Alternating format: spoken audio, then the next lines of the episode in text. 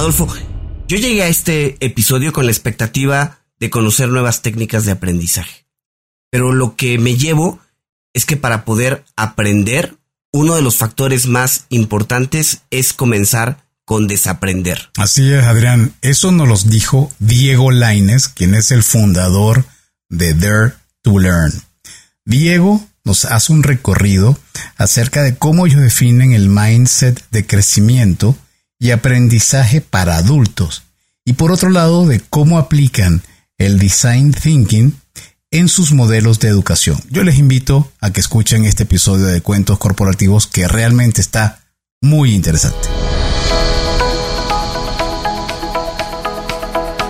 Hola, has venido a escuchar nuestras historias, ¿verdad? Entonces, bienvenido a Cuentos Corporativos, el podcast donde Adolfo Álvarez y Adrián Palomares hacen de juglares y nos traen relatos acerca del mundo de las empresas y de sus protagonistas. Prepárate a escuchar interesantes historias acerca del management, startups, compañías exitosas y fracasos empresariales. Pon a tono tus oídos y disfruta de este nuevo capítulo de Cuentos Corporativos. Y como todo cuento, este también empieza con un había una vez. Que lo disfrutes.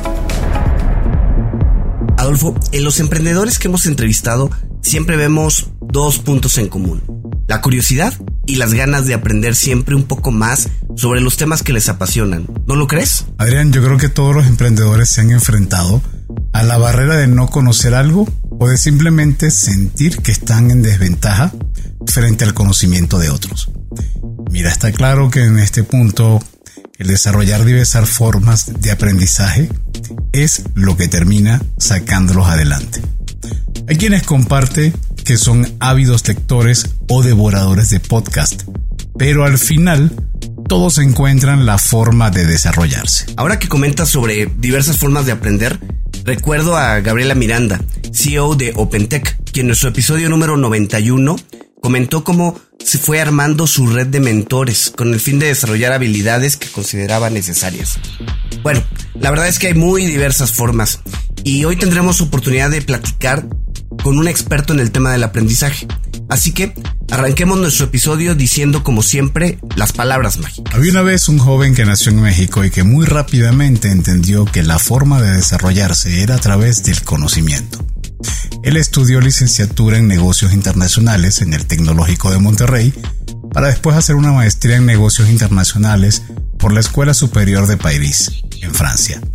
Además cuenta con certificaciones en diseño industrial, presentaciones efectivas de capitalismo social, design thinking, entre otras más. Nuestro invitado inicia su carrera profesional en Forte Origin Learning, agencia enfocada a experiencias de aprendizaje. Posteriormente, ingresa a empresas como Cemex y Metalsa, asumiendo roles relacionados con fomentar el aprendizaje mediante las universidades implementadas en ambas organizaciones. Y bien, desde el 2016, Diego Laines es fundador y CEO de Dare to Learn, una plataforma de aprendizaje que tiene el propósito de preparar a los individuos a los retos que significa el trabajo del futuro. Diego ha compaginado la creación de esta organización con su rol de tiempo completo en algunas de las empresas ya mencionadas y hoy es también responsable de la Universidad Scandia. En Dare to Learn ha desarrollado una metodología propia de aprendizaje ágil y una certificación en diseño de experiencias para equipos de Learning and Development. Adicionalmente, Diego cuenta con un podcast de aprendizaje, es speaker internacional, esposo y padre de, de tres hijas. Diego, bienvenido a Cuentos Corporativos. Un gusto tenerte con nosotros. El gusto es mío. Gracias por la invitación. Encantado de estar aquí. Muy bien, Diego. Entonces, ya vimos todo lo que es tu currículum, todo lo que es tu parte profesional, lo bonito que está en el papel. Ahora cuéntanos de tu lado quién eres. Por favor, permítanos conocerte y tienes el reto de hacerlo en tres minutos. Muy bien. Pues mira, qué bueno que ya palomearon los títulos y la parte eh, profesional. Yo creo que diría que lo que, lo que me define hoy, si, si alguien me pregunta y estoy de muy buen humor para contestar realmente quién soy, digo que soy un apasionado del aprendizaje, un explorador del aprendizaje. Me gusta ese término, Eh, lo he utilizado desde que creé, desde que creé Dare to Learn, es el Learning Explorers, que es como también le llamo a mis colegas y amigos apasionados por el aprendizaje. Me gusta creer que soy eso, un, ahorita lo decía al principio, un curioso, un aprendedor, un aprendedor con alma de emprendedor o viceversa. Eh, y la verdad es que eh, soy, soy me gustaría creer que soy un amigo, un colega que otras personas quieren tener para seguir aprendiendo. Eh, además, bueno, me, define mucho que soy padre de tres hijas, ¿no? Y, como tal, ese es el viaje de aprendizaje más, más cañón que creo que tenemos los, los, seres humanos muchas veces. Y, me estoy, creo que soy un, yo diría que soy un work in progress, ¿no? Este, me reconozco como hablando de aprendizaje y la mentalidad de crecimiento, una persona que, es un work in progress y que hoy me defino como eso, un empresario, un aprendedor, un maestro, facilitador y, líder. Eh, yo creo que esas serían palabras que, podría poner ahí en una word cloud si, si me preguntaran. Espero que con eso se den un poquito más una idea de quién soy. Soy norteño, hablo así golpeado. y pues nada, ese, ese sería como el complemento de la parte profesional. Oye, Diego, y a ver, eh, te defines como un aprendedor. ¿De dónde inicia tu interés en aprender? Porque me imagino que en algún punto llegaste a odiar la primaria o a odiar a algún maestro. o sea, ¿en qué momento dices aprender es algo que quiero hacer de por vida? Sí, fíjate que eh, una vez es eh, solo viendo hacia atrás, ¿no? En hindsight puede ver algunas cosas en su vida. Y la primera es que mis papás son maestros. Y sí, sí odié maestros, no a ellos, pero sí, sí odié a otros maestros. Son psicólogos y maestros. Y son ávidos lectores. Mi papá es escritor.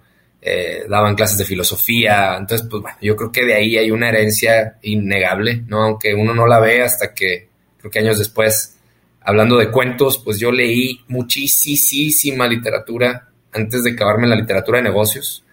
Eh, y, ahora casi no leo literatura, ahora nada más leo literatura de negocios.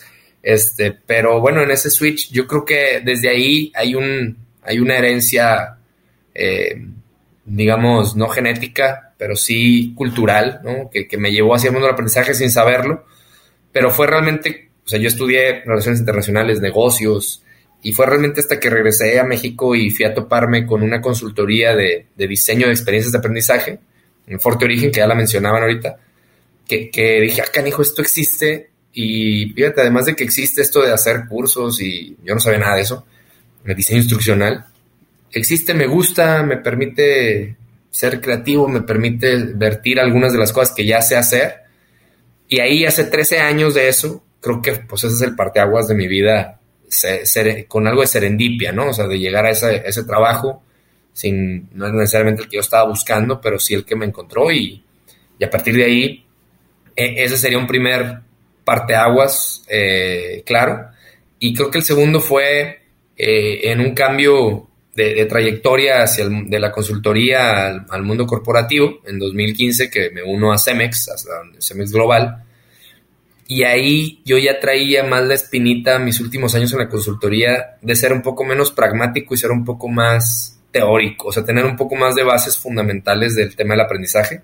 Entonces me clavé a estudiar ese tema, 2014, más o menos 2015, junto con Design Thinking fueron como dos ramas que dije, a ver, quiero entender el aprendizaje para adultos, qué hay en la neurociencia del aprendizaje.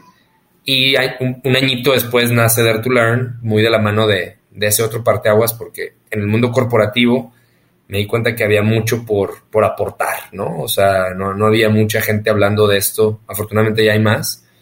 Eh, y, creo que ahí, esos son mis dos milestones así donde, donde recuerdo el, haberme topado de casualidad y luego de manera deliberada decir, quiero saber más, ¿no? Ahora sí, ahora sí me quiero profesionalizar en este tema a título teórico, ¿no? Porque pragmáticamente llevaba siete años dándome golpes con este tema de cómo hacer un buen curso o cómo hacer una buena experiencia de aprendizaje y cómo hacer que la gente aprendiera. Creo que ese sería el resumen. Pero lo que me llama la atención es que uno puede tener las ganas de poder compartir el, conocimiento e incluso hasta modelos de aprendizaje proponerlos en universidades, en institutos, pero te fuiste más allá. tú creaste el instituto.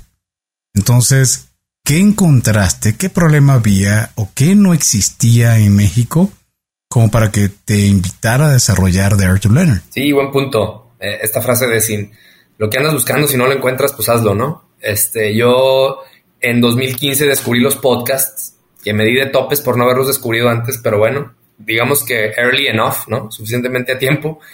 Y, yo ya venía de, te digo, de, estudiar este tema del, aprendizaje, descubro los podcasts, me doy cuenta que todo lo que estoy leyendo acerca de cómo aprendemos los adultos, eh, el tema de, aprendizaje corporativo, el 99%, espero que, que, haber ayudado a que seis años después eso haya cambiado un poco, pero estaba en inglés.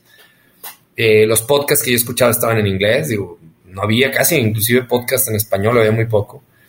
Y, el reto que encontré fue que justamente siendo parte de, formar la Universidad Corporativa CEMEX, y las, las empresas tienen muchas universidades corporativas, ¿no? Pero, pero de nuevo, creo que muchos lo que nos pasa es que es heredado, pragmático, está lleno de sesgos, no es realmente ah, alguien que estudie bien a bien cómo si jala. Y entonces vamos heredando ese tema y me di cuenta que eso estaba pasando. Al, tratar de hacer un benchmark, parte de mi trabajo en CEMEX para crear la, la University que queríamos era ver cómo, de dónde agarramos un buen benchmark, ¿no? Y me di cuenta que todo lo que yo estaba agarrando era en inglés. Tampoco es como que hay tanto, o sea, no es un tema tan sexy quizá, o, a veces no está, no lo encuentras tagueado como tal, corporate learning, lo encuentras más como neuroscience, lo encuentras más como habits. Eh, y, dije, eso no está en español en ningún lado. Eh, creo que puedo aportar mucho si, si yo me encargo de curar esa información, de encontrar gente fregona que quiera hablar de eso, sí, este, en español, entonces nace Dare to Learn como un blog y un podcast, ¿no? Pues decir, bueno, pues si, si esta información no la estoy encontrando en ningún lado, pues yo puedo ser el que, con la excusa de ser yo el que lo transmita, me da la excusa perfecta de seguir yendo por la información, curarla, dosificarla, transmitirla. Y así nace Dare to Learn, ¿no? Como un blog y un podcast que a la postre se convertiría en, en una empresa consultoría. Oye, y a ver, normalmente cuando una consultoría empieza, lo que busca es transmitir ciertas metodologías, transmitir design thinking o transmitir agile. Eh, ¿En qué momento comienzas a darte cuenta que aprender a aprender es relevante? Ya no tanto aprender una metodología o aprender algo en particular, sino encontrar formas de poder adquirir nuevos conocimientos sin importar qué conocimiento, de qué conocimiento se trate. ¿En qué momento eh, se hace, se, hace ese, pues yo no diría cambio, pero en qué momento entra el aprendizaje en la dinámica? Sí. Pues mira, todos tenemos sesgos del mundo en el que nos clavamos, ¿no? Eh, sesgo de confirmación. Entonces yo empecé a ver por todos lados que, que learning y learning agility eran skill básica del futuro, ¿no? Por todos lados, pues todos los papers que consumía, los eventos a los que iba, empecé a ir a eventos en Estados Unidos, empecé a tratar de ser el, el top leader en Latinoamérica de esto.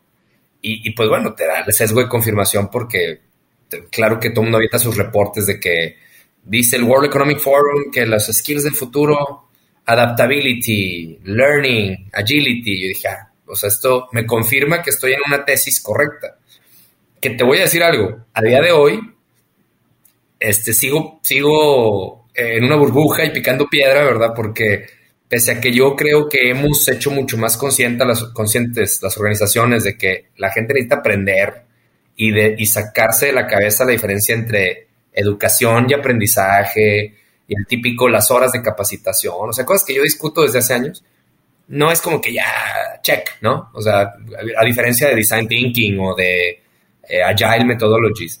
Yo, yo sigo empujando mucho, eh, tengo unos caballos de Troya que son otros temas que me encantan para meter este tema en las organizaciones, ¿no? Porque esto es difícil de vender, es difícil de hacer el business case, o al menos de que te lo, por alguna vez leí, es bien difícil que alguien te compre algo que nunca ha comprado y algo que no termina de entender, ¿no? Entonces, las, las áreas de capacitación siguen comprando las mismas cosas de siempre, obteniendo los resultados malos de siempre, ¿no? Pero, pero ya sé lo que estoy comprando, ya sé que es el curso de comunicación, ya sé que es el curso de liderazgo, ya sé que es el curso de feedback, y prefiero comprar eso, aunque no jale, que comprar algo nuevo, porque le tenemos, hablando de todo lo que he aprendido de cómo funciona el cerebro, no nos gusta lo nuevo, ¿no? Pareciera ser que sí, este, la novedad, no es cierto, ¿no? Entonces, yo he tratado de, a través de mis programas, meter siempre el tema de Learning Agility, de aprendizaje en las organizaciones, ¿no?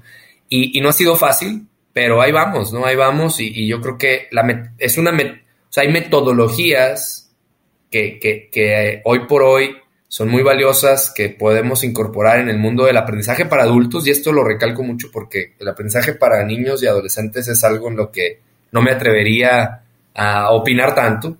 está cerca, pero no, o sea, es toda una especialidad ese tema. Pero el aprendizaje para adultos en el mundo corporativo tiene métodos, tiene cosas que podemos hacer todos. Yo los he experimentado, he visto a la gente que entrevisto, pues son justamente la gente que la saca del parque porque está haciendo cosas diferentes pero todavía es una, es una batalla contra la comodidad, el status quo, la forma de, hacer las cosas en las organizaciones, pero batalla que me encanta seguir, seguir empujando, ¿no? Entonces, sí, sí hay.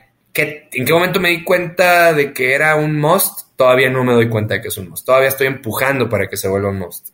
Y por otro lado, mientras, mientras estás empujando, te debes estar encontrando un universo que está bastante de, competido, ¿no? Porque desde un, y sobre todo en la pandemia, vimos el resurgimiento de grandes plataformas, ni hablar de Platzi o hablar de, de, de exacto, o sea, y, y, N, ¿no? O sea, mm, ahorita podría nombrarlas, pero creo que no es el, el objetivo, más bien es preguntarte de qué manera estás encontrando el diferenciador de Dare to Learn para que puedas Mm, salir de entre todos y decir aquí estoy y esta es mi propuesta de valor? Qué buena pregunta. todo el tiempo, todo el tiempo me lo pregunto a mí mismo y creo que hay una parte de un, todavía hoy no estoy seguro de si es el mejor modelo de negocio y, creo que estamos todo el tiempo en Dare to Learn viendo cuál va a ser nuestra siguiente movida. Pero todavía hoy es el genuino interés porque la gente aprenda por hacer un una curaduría extrema, eso sí lo puedo decir. O sea, yo creo que no, no hay una empresa que yo conozca todavía que pueda hacer un nivel de curaduría al nivel en que hacemos nosotros al consumir el contenido que consumimos de manera natural, porque ahí lo, vivimos, ¿no? Y, y, utilizar esas plataformas de tecnología que están allá afuera para consumir mejor contenido, consumirlo más rápido, hacer el licuado, que yo digo es un licuado fregón, no un licuado que te sepa feo, ¿no? Un buen licuado de contenido y, meterle el tema de diseño, de experiencias de aprendizaje, todo lo que hemos aprendido, cómo diseñar una buena experiencia, la neurociencia del aprendizaje, el diseño instruccional, esos elementos los tienes por separados en algunos vendors, nosotros lo juntamos, ¿sí? Y la pasión por el aprendizaje, los insights únicos que tenemos de más de 5 o 6 años de hacer esto que ustedes están haciendo ahorita conmigo, todavía nos dan una ventaja competitiva, todavía nos permite tener productos únicos, tener productos que, se sienten auténticos, que no se sienten Frankensteins, porque pues tú puedes poner dos temas juntos, pero unirlos para que hagan sentido y la gente vive una experiencia que realmente le cambie la vida y sus habilidades, eso, tiene un, ciencia y método, ¿no? Entonces, ese ha sido hasta hoy el diferenciador, ser muy, seguir, seguir siendo la punta de lanza en lo que consumimos, eh, poderlo ofrecer en, español, ¿no? Porque pareciera que no, pero sigue siendo un trabajo de tomar lo mejor que hay, casi lo que mejor que hay está en inglés, aunque alguien se me pueda ofender por ahí. Y luego transformarlo en una experiencia de aprendizaje mezclando metodologías de, que también tenemos a la mano desde Design Thinking, Power of Moments, eh, diseño instruccional, storytelling. Ahí todavía creo que, ¿sabes qué? Creo que hay cancha para todos. Todavía no ha venido quien se coma el mercado completo, entonces todavía hay cancha para todos. Sí me preocupa, a veces me despierto en la noche diciendo, va a venir el, Amazon, ¿no? O el, o el, Tesla, o yo qué sé, bueno, el mismo Elon Musk con, con Neuralink, ¿no? Que, nos va a poner un chip en el cerebro y ya no va a tener que aprender nada. Bueno, ese es un, ese es un, tema de, game changer, ¿no? So far, todavía el, yo creo que hoy tenemos menos clientes de los que quisiéramos, pero suficientes como para atenderlos bien, no deshumanizar la relación con ellos. Eh, porque bueno, una plataforma como Platzi, pues, pues sí, y, yo soy súper fan, yo las uso, yo las recomiendo, pero al final pues sigue, sigue habiendo oportunidad para la creatividad humana, ¿no? con algunos clientes. Yo creo que todos nos complementamos. Y esos insights de muchos años, esa pasión por el aprendizaje, ese entendimiento de la neurociencia y esa curaduría extrema a través de nuestras propias metodologías, nos pone todavía en un plano ah, bastante bueno, ¿no? Con muchos de nuestros clientes. Oye, Diego, a ver, eh, el enfoque de Dare to Learn es principalmente hacia el aprendizaje corporativo. ¿Por qué consideras que las empresas deben de ser las que se preocupen por el aprendizaje de la gente y no debería de ser uno por su propio pie que decida dar ese paso? ¿Por qué necesitamos pues siempre al al, al papá que está atrás de nosotros correteándonos. No, yo, yo no creo, o sea, yo no creo que, que no deba ser uno, al contrario. O sea, yo creo, y, esta es parte de mi tesis de lo que me preguntabas hace rato de por qué lo de la metodología de aprendizaje, yo parte del pitch de Dare to Learn es, cómprame un curso. O sea, si cómprame muchos, ¿verdad? Pero si nomás me puedes comprar uno, cómprame el curso que tenemos de Learning How to Learn. ¿Sí? Vamos a darle ese a la gente. Y a partir de ahí, el que no quiere aprender es porque no quiere, no porque no sabe. ¿Por, qué creo que todavía hay una deuda que a veces a las empresas nos toca cumplir deudas de otras cosas en la sociedad, ¿no? O sea, eso es ser un empresario consciente, ¿no? Que no es mi culpa, pero sí es mi responsabilidad. Entonces, pues no es mi culpa que la gente no sepa aprender, pero sí puedo decir que es mi responsabilidad enseñarle a la gente a aprender. ¿Sí? Es mi responsabilidad que la gente crezca. Entonces, ok, no es nuestra culpa que el sistema educativo no te enseñe a aprender. O sea, el sistema educativo que tenemos hoy no te enseña a aprender para el mundo corporativo. Sí, te enseña a sacar nueves y dieces y memorizar todo de memoria. Tiene muchas deudas con el mundo, hasta inclusive la universidad, ¿no? Está cambiando mucho, pero tú llegas al mundo corporativo y crees que ya acabaste de aprender y es cuando apenas vas a empezar a aprender. nadie te ha enseñado cómo seguir aprendiendo. Entonces yo creo que la deuda del, corporativo, de la empresa, o la, responsabilidad, no la deuda, que se puede cargar es enséñale a la gente a aprender. No sigas propagando el, el, pues, el daño que hemos hecho a lo que acabas de decir de que, ah, yo te digo que aprender, cuándo aprender, a qué hora aprender, por favor ven a aprender, ándale, yo te pago. O sea, eso pues lo hicimos y lo seguimos haciendo y a lo mejor hay cabida para algo de eso todavía. Pero hoy le tenemos que enseñar a la gente a aprender. Esa es parte de mi tesis, es parte de lo que me digo que es difícil vender. Pero si yo te enseño a aprender, yo te digo, quítate las telarañas que hoy tienes de lo que crees que es aprender y siempre les digo, a ver, ¿qué clase llevaste de aprender? O sea, llevaste ni una, te, aventaron y lo que un maestro te dijo que creías que era aprender, otro te dijo otra cosa, y uno te dijo memorízatelo todo, y otro te dijo haz un trabajo en equipo.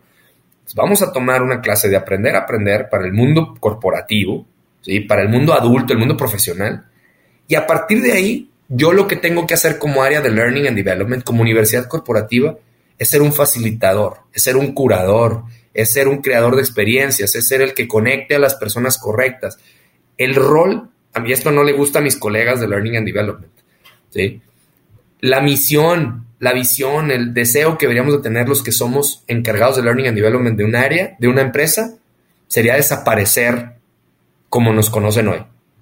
Y esto, pues, claro que piso más de un callo, ¿verdad? Porque, pues, es, alguien, es bien difícil convencer a alguien de algo que su sueldo depende de no creerlo, ¿verdad? Entonces, yo les digo eso, digo, evolucionemos, cambiemos. Cuando tú hagas que la gente aprenda, vas a encontrar a los aprendedores tocando la puerta diciéndote, dame, ayúdame a encontrar a otros como yo, ayúdame a crear comunidades, ayúdame a crear este, programas de mentoría, ayúdame a conectar con la gente correcta, ponme el ecosistema. Hoy no estamos haciendo eso porque estamos súper ocupados todo el tiempo dando curso, curso, curso, curso, horas curso y tomando reportes y cursos mandatorios, etcétera hay males necesarios, hay cosas que no te puedes quitar, pero los usamos como excusa para no hacer cosas que sí pudieran evolucionar eh, el, aprendizaje como lo vemos hoy, ¿no?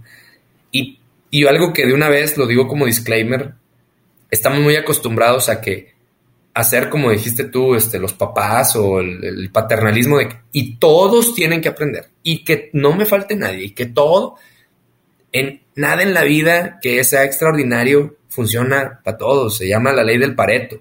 Entonces, pues ah, digo, si es un tema mandatorio, pues si no te van a demandar y te va a salir más caro este el caldo que las que las tortillas, como dicen, pues dale, dale que todos vengan aunque no quieran venir y pues ya está. Pero eso no es tu, eso no puede ser tu estrategia de learning. Eso es casi que tu estrategia laboral y legal, ¿no? La estrategia de learning tiene que ser al que quiere aprender, tú lo vas a llevar al máximo potencial. Y al que no quiere aprender, pues te esperas y buscas inspirarlo a cuando quiera. La cosa es que hoy la manera de reportar avances en el mundo corporativo de learning es horas hombre, cuánta gente aprendió, digo, cuánta gente vino al curso. Entonces nos vamos por volumen en vez de por impacto. Eso también es algo que tenemos que cambiar y que yo impulso mucho a cambiar. A mí, claro, me contratan cursos y yo trato de siempre decir, bueno, pero Aldo por, por opt-in, o sea, que la gente quiera venir. No, se las ponemos aunque no quieran venir y se nota, se nota cuando alguien no quiere venir a un curso y pues bueno, estamos perdiendo todos tiempo, ¿no? Diego, tengo que consultarte acerca de ¿Qué va a encontrar alguien o una empresa, un corporativo al momento que ingresa a Dare to ¿Cómo se distribuye la oferta? Pero antes de hacerlo, vamos a, unos, a un corte para presentar a nuestros anunciantes y en breve regresamos. Hola amigos de Cuentos Corporativos, soy Andy Llanes, cofundadora de Voz la aplicación de wellness y fitness digital que está ayudando a las empresas a incentivar a sus colaboradores a ser físicamente más activos, obteniendo beneficios como una mejor respuesta ante el estrés, mayor concentración, más vitalidad y sobre todo mejorando la salud integral. Implementar WOS en tu compañía es súper sencillo y lo mejor es que con una sola membresía puedes dar este beneficio a toda tu plantilla. Escríbenos a hola.getwoz.co o ingresa a las notas de este episodio, haz clic en el link de contacto y déjanos tus datos. Entren inteligente, entren eficiente Oye, Diego, me, me pregunto cómo, cómo es al momento de encontrarte frente a los decisores o frente a quienes tienen el reto, por una parte, de cumplir con las necesidades de lo que es sus planes de capacitación, sus planes de formación dentro de la organización, pero por otro lado, tienen a sus directivos que por una parte también están revisando de qué manera el contenido se está entregando y del otro lado tienes a quienes lo van a tomar para por una parte proveer a esa compañía de ese valor agregado que va a implicar un nuevo conocimiento. Entonces, eso es la oferta estándar o la situación de manera muy corta que puede vivir una empresa. Frente a eso, la oferta que encontraría digamos, las áreas de capacitación, recursos humanos en Learn to Learn, ¿cómo se estructura? ¿Cómo se presenta? Claro. Pues mira, la manera más tradicional de presentarlo, porque, porque hay, que, hay que, de nuevo, utilizando también, me encanta el tema de la toma de decisiones y cómo tomamos decisiones los seres humanos y pues como emprendedor tienes que saber vender y tratar de siempre interpretar cuál es la manera en que la gente va a querer comprar tu producto hay una manera tradicional de presentar algo para que la gente no le sea extremadamente disruptivo. Lo extremadamente disruptivo nos llama la atención, pero, pero de ahí a comprarlo es otra cosa, ¿no? Por eso digo que eh, eh, es un poco el, arte de, cómo con, con, un, con ciertos productos o cierta oferta entrar para poder luego mandar este mensaje. O sea, yo en cada curso puedo mandar el mensaje de cómo aprender, pues digo que son mis caballos de Troya y si sí quieres el de cómo aprender, también, ¿no? Tenemos la oferta, ahorita te la platico, pero yo tengo claro eso que acabas de decir tú y tenemos una oferta de valor en tres niveles para los tres distintos stakeholders que tenemos. El más importante, eh, creo que lo, justo es decir, ¿no? Que es el, aprendedor, ¿no? El, quien va a recibir este beneficio del curso, a quien le vas a pedir su tiempo, el que va a transformar sus habilidades y para esa persona lo que yo te puedo ofrecer, independientemente de los pilares que tenemos, que son nuestras temáticas principales, las digo de una vez, liderazgo, productividad, comunicación y agilidad de aprendizaje. Eso, esos son los cuatro pilares que vas a encontrar de oferta en Dare to Learn. Que sea una experiencia poderosa, que realmente te transforme, que te ponga a practicar, que no sea yo con lo que conozco de cómo funciona una habilidad versus un conocimiento, te vas a entretener. Tenemos un estilo que vas a salir siendo un ex alumno de un programa de Dare to Learn y estoy seguro que, aunque sea en un porcentaje, ya sea, suficientemente relevante, vas a saber hacer algo nuevo, pensar de una manera nueva y aplicar de una manera nueva algo que antes no sabías hacer. Esa es la promesa. Y tiene todas las metodologías detrás, estudiadas durante años, que nos permite decir eso, ¿no? O sea, esa es para la oferta para el participante. Pero algo bien importante, y creo que esto cualquier emprendedor y vendedor, este, fundador lo sabe, una cosa es quién te va a consumir, que no es lo mismo quién te va a comprar. ¿Sí?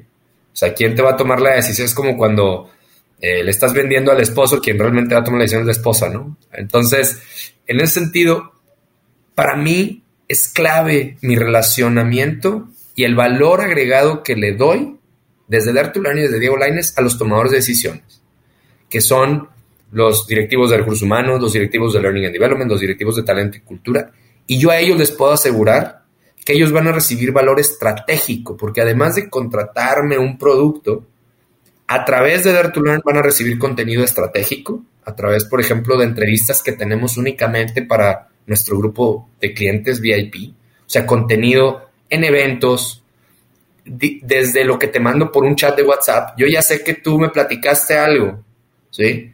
Que traes un reto parecido.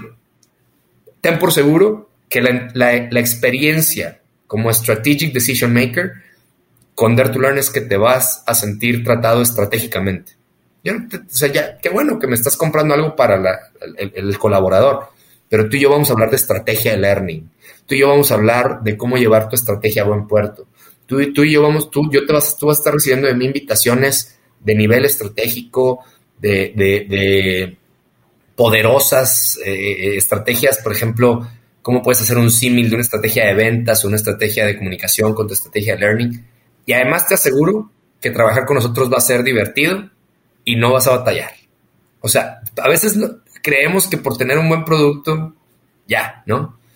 Pero yo sé que hay gente que tiene muy buen producto, pero no tiene un, o sea, yo siempre he dicho, la gente no puede decir de que, hoy estuvo muy bien el producto, pero qué flojera trabajar con estos cuates. No, señor. Tiene que ser increíble la experiencia del tomador de decisión, que a veces ni va a tomar el curso, esa persona nomás va a comprar el producto. Pero su experiencia con nosotros, y ahí sí estamos clavadísimos, todo el equipo de Dare to Learn, leemos acerca de Customer Obsession, Creation of Moments, Creation of Great Experience, para que toda la experiencia al tomar la decisión sea igual de buena en otras características que la del programa que está comprando. ¿sí? Entonces, esos dos niveles, pues yo le llamo relacionamiento, customer obsession, como le queramos llamar, nos ponen un nivel que a veces empresas muy grandes tienen más clientes, pero no pueden llegar a tener esa personalización. O sea, yo creo que mis clientes son mis colegas y mis amigos y, y me precio de ello y la empresa, de todos en la empresa en Dertular buscamos que así sea. El último nivel es el del stakeholder, líder del negocio, que le pide a mi tomador de decisión que le, que le ayude. Entonces yo también tengo que entender del negocio, si es el director comercial, si es el director de estrategia. Entonces ahí tenemos que acercarnos con el business sense, siempre estamos leyendo, no nada más de learning, estamos tratando de entender cómo está funcionando el mundo de los negocios para poder tener una conversación educada con un, director general, un, un VP de ventas, un VP de finanzas, que no le puedo llegar a hablar de recursos humanos, o sí puedo, pero no, es una apuesta, no sé si va a vibrar con eso o no, a diferencia de mi colega de recursos humanos, tengo que hablarle de negocio. Y esa combinación puesta en una estrategia nos da hasta hoy pues, la ventaja de poder platicar en esos tres niveles de manera poderosa. Entonces, bueno, resumiendo, pues ya te platiqué las, líneas de negocio que tenemos y ahí tenemos programas que state of the art, yo diría. Oye, Diego, eh, imaginemos que se acerca contigo alguien y pues como ya nos ha tocado a muchos de nosotros, en la escuela nunca le enseñaron a cómo aprender a aprender. ¿Qué tips podrías darle a esa persona que a lo mejor hoy nos está escuchando y que quiere comenzar a aprender de otros temas. ¿Por dónde comienza? Claro, buenísimo. por tomar nuestro curso. Pero si no puede y es nomás este, de cóctel, yo le diría que tiene que aprender a leer. ¿Sí? O sea, todos sabemos leer, pero no todos sabemos leer para aprender. Y creo que es, la, es el quick win más cerquita. Es, el, es algo que no necesitas de nadie. ¿no? Y, he hablado muchísimo el tema de aprender a leer, aprender a leer con fines de aprender y de aplicar. No, no estoy hablando de, de novela ni de lectura de ficción. Estoy hablando de cómo vas a ir por cierta información para que rápidamente la puedas capturar y, usar a tu favor. Entonces, lo primero que le digo a la gente es, ¿qué reto tienes? Cuéntame un reto que tengas, ¿no? Y cuando me dicen tal reto, le digo, ok, te vas a ir a Google o Amazon y vas a poner este, bestseller books de tu problema. Y no te compres el libro todavía.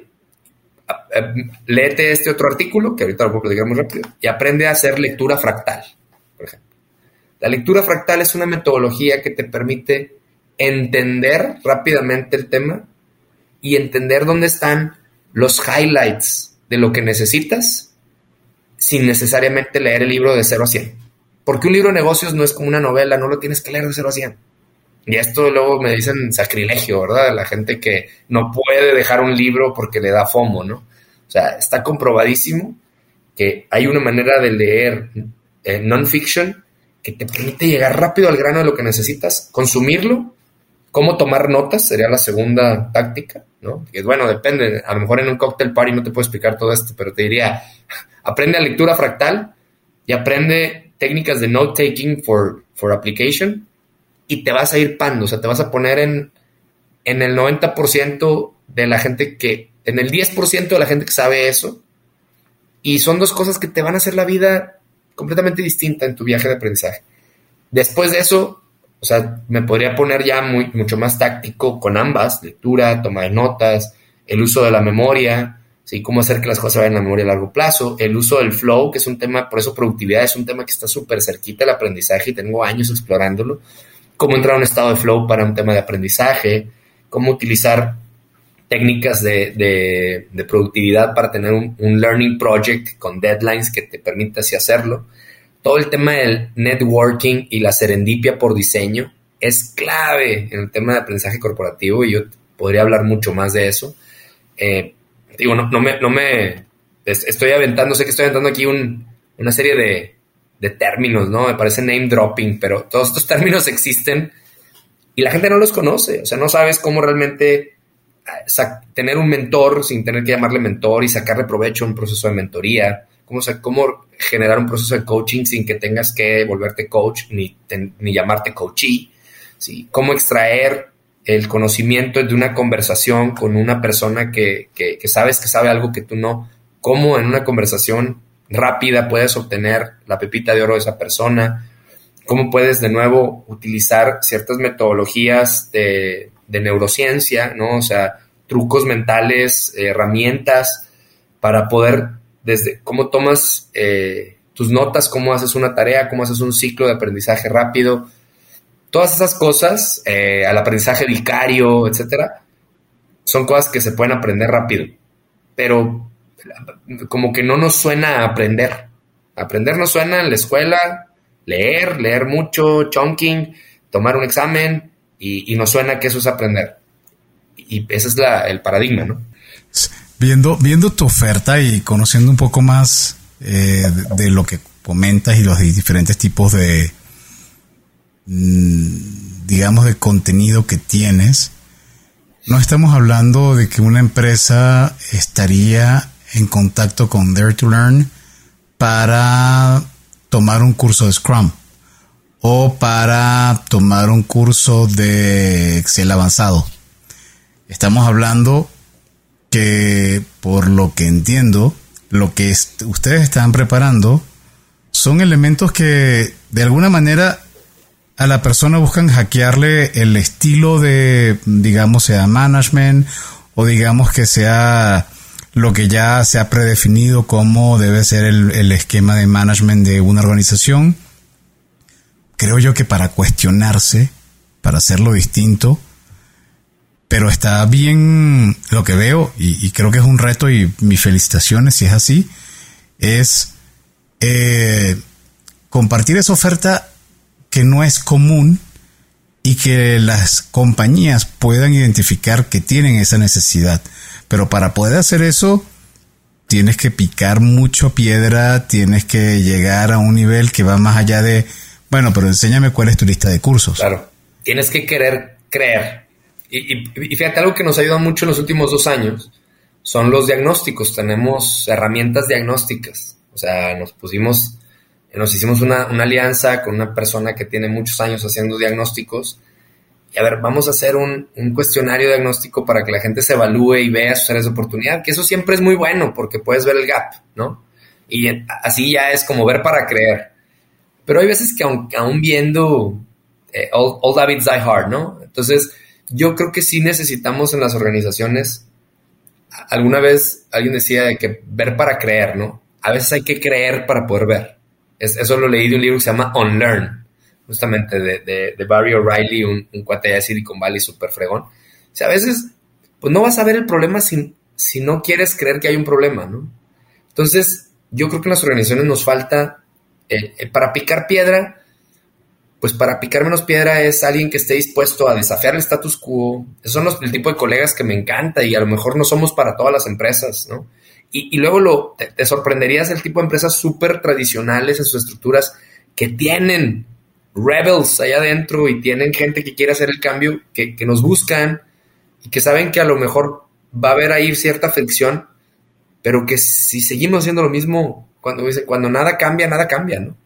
Entonces, eh, a lo mejor si no necesitas cambiar, que yo ahorita pondría en tela de juicio quién no necesita cambiar, o quién no necesita entender que el cambio ahora sí ese viejo dicho de es lo único que, es la única constante, pues en 2020 nos vino, creo que a, los que no creían en eso, a darnos unas buenas cachetadas, ¿no? Entonces, e, e, el entender que en cada organización yo tengo la fe de que hay gente que quiere cambiar para bien, y cuando no lo encuentro, bueno, no es el momento, ¿no? Pero las organizaciones, yo siempre digo que esto de business to business es age to age, es human to human.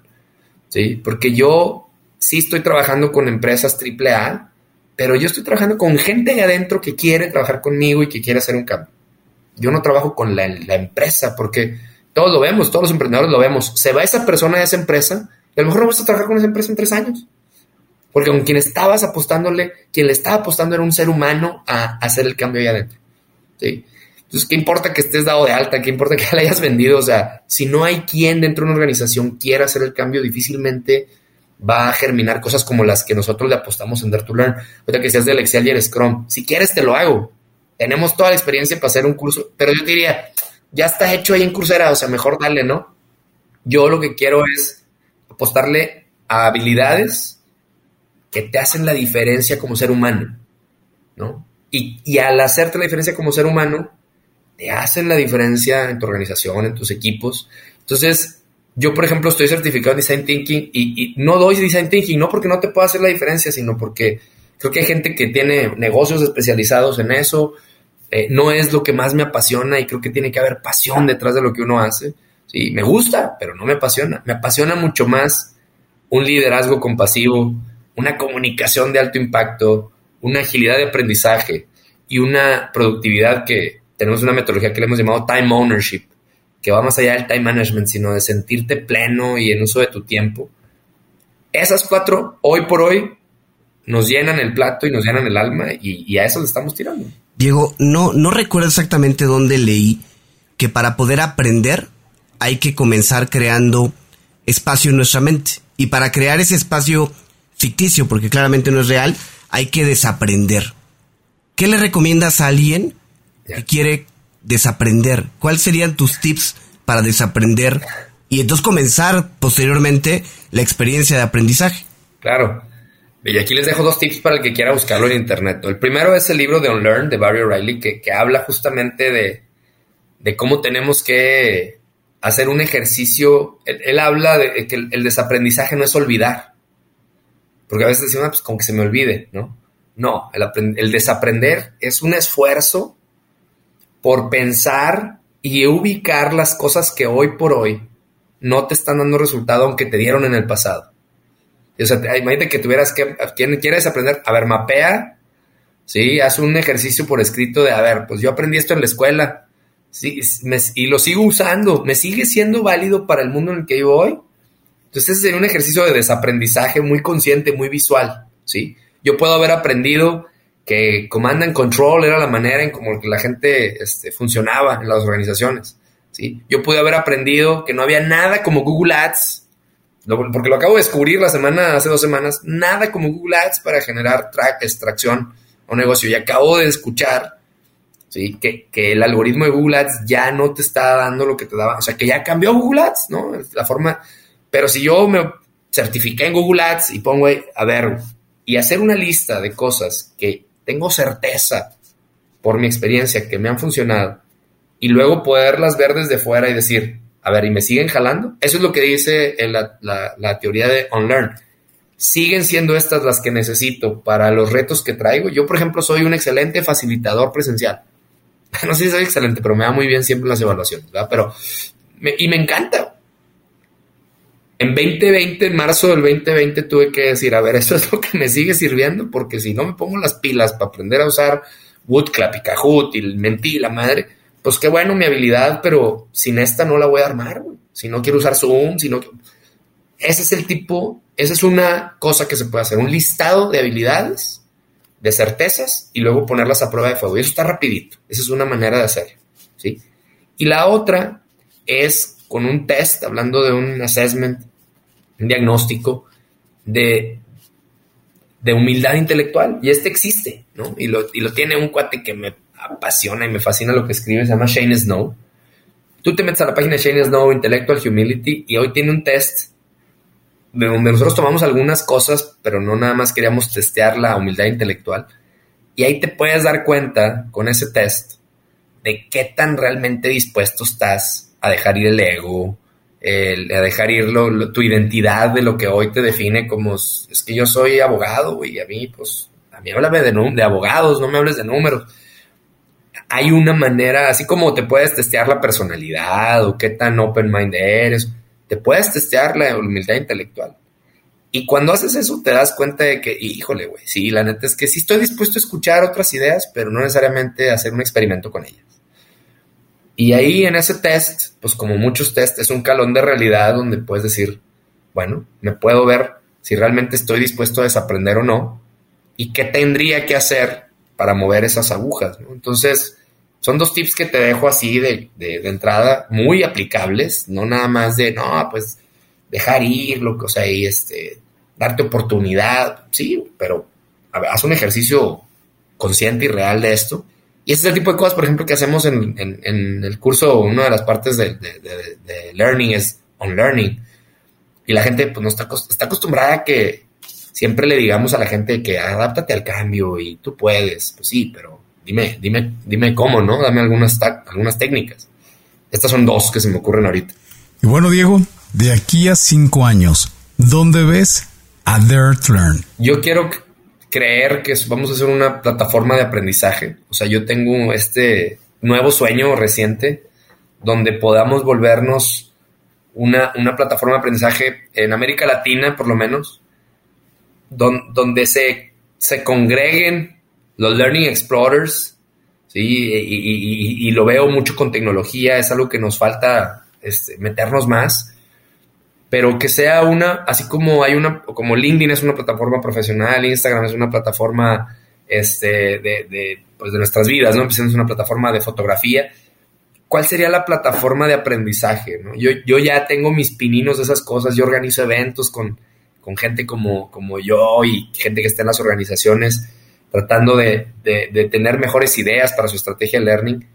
Ahí la llevamos, ¿no? O sea, llevamos organizando estos eventos, estos grupos de WhatsApp, estos foros. Yo quiero ser, que Dertruel sea esa plataforma donde la persona que entre es porque tiene un mindset de growth, ¿no? De crecimiento, tiene decision rights o decision power en sus organizaciones para cambiar la manera en cómo aprenden. O sea, si, si quiero ser si voy a filtrar, ¿no? ¿Quién que, o sea, si veo que Dertulen sea un filtro para que quienes queremos esto nos encontremos ahí. Todavía no sé cómo, pero creo que cinco años son suficientes para, para dilucidarlo en el, futuro cercano. Diego, eh, nos toca entrar a la parte de las preguntas obligadas en cuentos corporativos. Y bueno, eh, comenzaremos con los cuentos. ¿Te gustan los cuentos? Me, me, encantan los cuentos. O sea, yo crecí, como les decía al principio, leyendo literatura. Yo creo que lo que más leí en toda mi adolescencia fueron cuentos cortos. Y no tan cortos. ¿Tienes algún cuento favorito o escritor de cuentos favorito? Mira, me encanta algunas obras muy pequeñas de Paco Ignacio Taibo, que podrían considerarse como, como cuentos, ¿no? De ahí pequeñitas novelas, ¿no? Esas que no pasan de 50 páginas. Entonces, la, novela eh, policíaca me, me, me, abrazó toda mi adolescencia y me la sé muy bien. Entonces, hay algo de él, pero también los cuentos de Borges, o sea, soy fan de Borges y, de varios de sus cuentos. crecí leyendo eh, como adolescente a Borges, a Cortázar, a Benedetti. Son, son de, mis, de mis fans. Porque bueno, pues no sé si la tregua cuenta como cuento, a lo mejor cuenta como novela, pues está chiquita, ¿no? Entonces, luego, luego lees el mamotreto de Vargas Llosa, que es mi autor favorito, de Muerte en la Catedral, y dices, bueno, eh, la tregua es un cuento, ¿no? Este, pero sí, soy, fan de, ya dije varios ahí, perdón. Perfecto, vale. Ahora, en lo que ha sido la plática de hoy, también nos has demostrado que eres fan de la no literatura y digamos ya business, eh, modelos de management, incluso cuidado y si no hay un poquito hasta de autoayuda, ¿no? ¿Por qué no? Bienvenido sea. Claro, claro, claro. Desarrollo personal. ¿Qué libros, si tuvieras que, tuvieras a un gran, gran amigo al lado y te dice, Diego, voy a montar en un vuelo ahorita que voy hacia Japón, ¿qué, vuelo, qué libro le recomendarías para que aproveche el tiempo? Sí, eh, de, no, de, negocio, definitivamente te recomendaba un libro que se llama The One Thing, una sola cosa. Es, es el libro que yo creo que más he recomendado en los últimos años y es un buen no-brainer. ¿De qué trata de One Thing? Pues habla entre productividad y la necesidad de encontrar una cosa paraguas en tu vida e encontrarla constantemente, ¿no? Que, que, agrupe tu energía, tu pasión, tu amor, tu, tu, tu, tu, inteligencia, ¿no? En, en, mi caso, por ejemplo, sería el tema del aprendizaje. Entonces, ese paraguas me ayuda a que todo lo que hago, o la gran mayoría de lo que hago, sume a eso, ¿no? Pero se llama una sola cosa, ¿no? Tratar de encontrar ese paraguas en tu vida que, se sienta que lo que sea que hagas te ayuda a avanzar en ese propósito. Entonces, bueno, e, ese sería como mi resumen no, no oficial de, esa, de ese libro. Oye, Diego, a ver, y aprovechando que, que pues tu expertise es en el tema de aprendizaje, si alguien quiere leer un libro con el fin de desarrollar habilidades de aprendizaje, ¿qué libro le recomendarías? Mira, recomendaría dos. Uno, que se llama Growth Mindset, porque creo que es clave. Es más, se llama Mindset, perdón. No se llama Growth, se llama Mindset. Y es acerca de la diferencia entre el Growth y el Fixed Mindset, de la doctora Carol Dweck. Y hay otro que, se llama Mind Shift, que es de la doctora Bárbara Oakley, que, que habla de técnicas de aprendizaje para adultos. Entonces, serían esos dos. Yo creo que me iría por ahí. Hay muchos que, eh, por ejemplo, hay, hay uno, ay, estoy tratando de, que no se me olvide el nombre, pero Make It más técnico. Por si alguien se quiere meter técnicamente este tema, si alguien está en un área de learning y quiere hablar de temas muy técnicos, se llama Make It Stick. Y es, yo creo que el mejor estudio de los últimos 20 años de las técnicas de aprendizaje versus las técnicas típicas de educación y por qué lo contraintuitivo eh, muchas veces funciona, ¿no? Entonces, pues ahí dejé ya tres. Diego, ¿alguna aplicación móvil o gadget tecnológico que recomiendes o que utilicen en Dare to Learn? Sí, mira, en Dare to Learn utilizamos, bueno, muchísimo los podcasts, pero utilizamos una, una aplicación que se llama Blinkist, que son resúmenes de libros está muy buena y, la seguimos utilizando por casi por lealtad, porque fue de las primeras, las que primeras que descubrimos, las primeras que, que quisieron hacer lo que hoy muchas afortunadamente ya están haciendo. Entonces la seguimos usando por, por esa lealtad que les tenemos, porque son una startup alemana, nos caen bien, pero bueno, ahorita hay muchas, ¿no? Pero sí hay una cantidad importante de, de apps de aprendizaje. Esta es la que sí todo el equipo de Dare to Learn tiene acceso y nos permite mantenernos muy rápido actualizados de, de lo último que sucede en, en los temas de nuestras, de nuestras este, pilares, ¿no? Oye, dos o tres empresarios latinoamericanos que vale la pena seguir, que consideras que marcan tendencia eh, al día de hoy? Sí, mira, yo creo que Alex Torrenegra, y, y yo lo, descubrí hace un tiempo y tuve la fortuna de participar en su nuevo show de Torre Talks. Lo que son las cosas, lo invité yo primero y no me contestó y luego sacó este show y, le venía bien que yo platicara del trabajo remoto. Entonces me fue también, pues, fregón. Siempre digo que conocer a tus personal heroes es a todo dar. Alex Torrenegra es colombiano, Shark Tank, este, y él, trae muchísimo el tema de trabajo remoto, trae una plataforma de trabajo remoto, de contratación remota. Yo creo que es un cuate que marca tendencia, tiene un libro que se llama Remoter en inglés. Entonces yo le seguiré la pista a él. Alguien a quien le tengo mucho cariño es Ana Victoria, también, este, de, de Victoria 147. Yo creo que ella eh, también hay que seguirla, todo el tema del emprendimiento de las mujeres eh, y lo que está logrando Ana desde hace años, eh, yo creo que es, es increíble.